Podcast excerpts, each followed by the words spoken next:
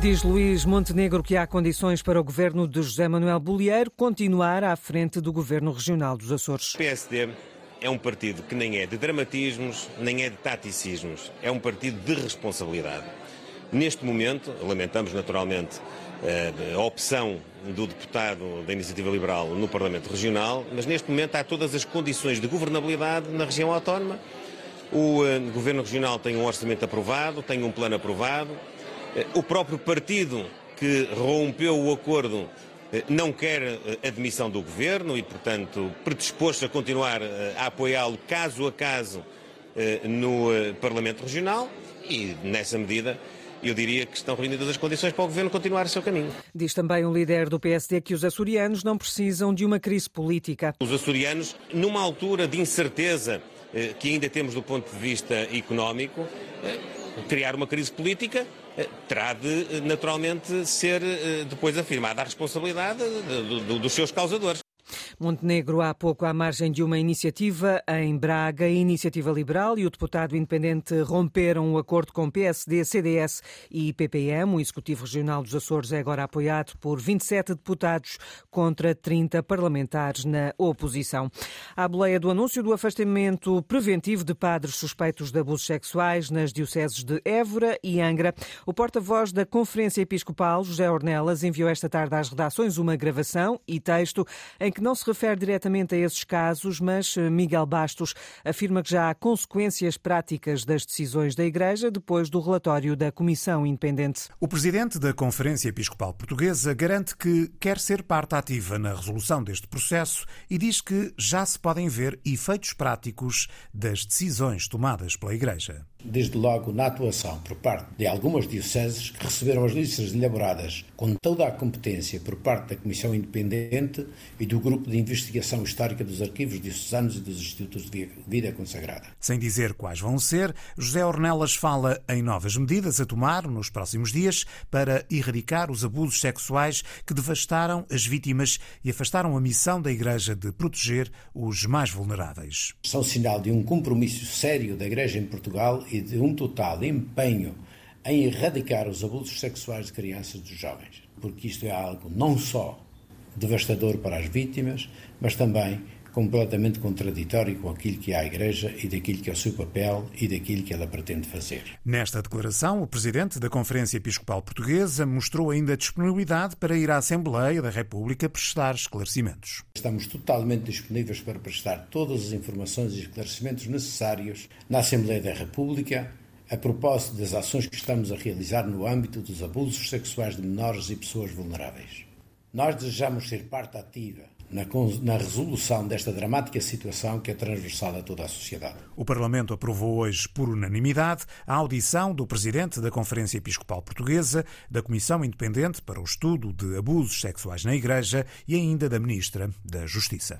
E o Presidente da Conferência Episcopal, como ouvimos, diz-se disponível para prestar todos os esclarecimentos na Assembleia da República.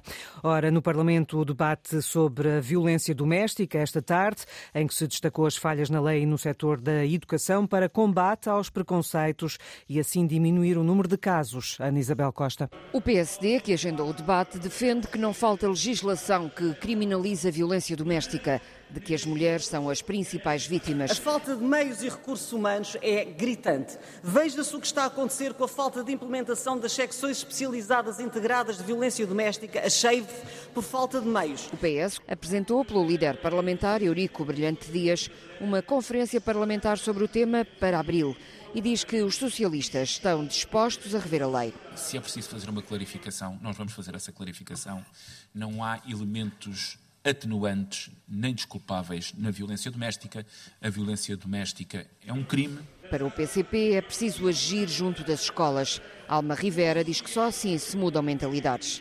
Impedir que o ciclo de violência se perpetue, que gere modelos que serão reproduzidos pelas crianças e jovens de hoje, adultos amanhã. O Bloco de Esquerda quer que se faça mais em Portugal para erradicar a violência contra as mulheres e Joana Mortágua diz que se deve começar pelo reconhecimento da violação como crime público. Como recomenda a Convenção de Istambul. A única razão pela qual não o faz é porque o conservadorismo do grupo parlamentar do Partido Socialista o impede. Para a Iniciativa Liberal é abusivo associar o Dia da Mulher à violência doméstica, como frisou João Coutrinho de Figueiredo. Mas confesso que me custa associar a discussão do tema da violência doméstica a uma efeméride ou a um dia internacional, mesmo sabendo que este flagelo afeta sobretudo mulheres, mais de 80% dos casos reportados. O Chega, por André Ventura, defendeu que só se combate a violência contra as mulheres com o aumento das penas aos agressores.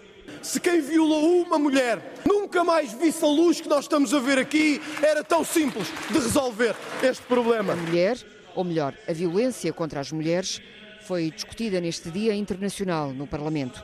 Em 2022 foram assassinadas 24 mulheres e 4 crianças em Portugal e este ano já morreram duas mulheres às mãos dos seus companheiros. E sobre a desigualdade de salários, de acordo com a presidência da Comissão para a Igualdade no Trabalho e na Empresa, por tarefas iguais, as mulheres recebem menos 11% de salário do que os homens. Foi uma tarde ruidosa em frente ao Ministério da Saúde em Lisboa, no primeiro de dois dias de greve convocados pela Federação Nacional dos Médicos.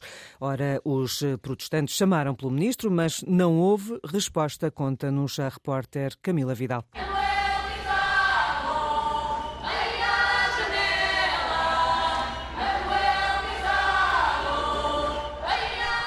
Mas o ministro não foi nem à janela nem à rua, como pedia a líder da Federação Nacional dos Médicos, Joana Bordalo Issá. Sabemos que o senhor Dr. Manuel Pizarro está aqui neste edifício e convidamos-lo a vir, a descer e a estar aqui connosco, porque é nosso colega e sabe muito bem qual é que é o problema dos médicos no Serviço Nacional de Saúde. Foram centenas no protesto que afinal não foi apenas dos médicos. André Rocha, estudante de medicina, que apareceu trajado, explicou porque é que participou.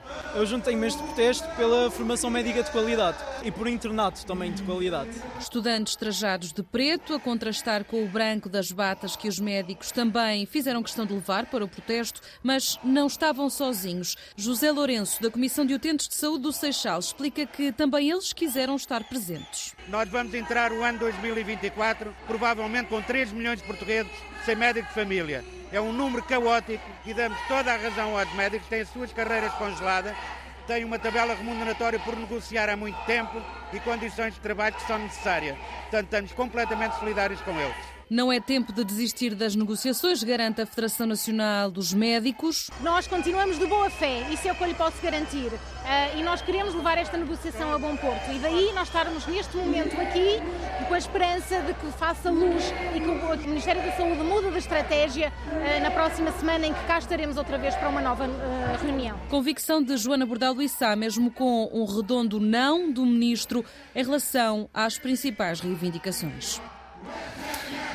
E amanhã de manhã os médicos têm ações de protesto marcadas para o Hospital de Santa Maria, para a Unidade de Saúde Familiar do Seixal, também para o Hospital de Cascais e para o Hospital da Universidade de Coimbra. Na Ucrânia, pela terceira vez presente em Kiev desde o início da guerra, o secretário-geral da ONU, ao lado do presidente ucraniano, apelou à continuação do acordo de exportação de cereais pelo Mar Negro. João Vasco. O encontro desta quarta-feira entre António Guterres e Volodymyr Zelensky tinha como objetivo principal alertar o mundo para a necessidade de russos e ucranianos renovarem o acordo que permite a exportação de cereais através do Mar Negro. Em conferência de imprensa no Palácio Presidencial em Kiev, o secretário-geral das Nações Unidas lembrou que a exportação de alimentos e fertilizantes dos dois países é essencial para a segurança alimentar mundial e para a estabilização dos preços dos alimentos e concluiu. Quero sublinhar a importância crítica de prolongar o acordo do Mar Negro a 18 de março e de trabalhar para criar as condições que permitam o maior uso possível das infraestruturas de exportações através do Mar Negro, em linha com os objetivos do acordo.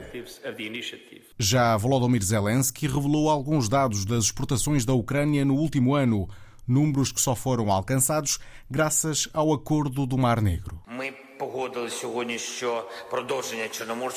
A continuidade do acordo dos cereais do Mar Negro é crítica para o mundo inteiro. No âmbito deste acordo, já conseguimos envolver quase 200 milhões de dólares exportar mais de 140 mil toneladas de cereais para a Europa e também para o Quênia, Etiópia e a Somália, países que sofrem com a fome. Nesta visita a Kiev, António Guterres voltou a sublinhar que a soberania, a independência e a integridade territorial da Ucrânia têm de ser defendidas e deixou um alerta sobre a central de Zaporizhia. A segurança da central nuclear de Zaporizhia é igualmente vital. A central de Zaporizhia, junto ao rio de Dnieper, está há um ano sob controle russo. E Volodymyr Zelensky quis pedir também o apoio de António Guterres em questões como a proteção da Ucrânia, a condenação do agressor e a libertação de prisioneiros ucranianos, inclusive as crianças deportadas para território russo.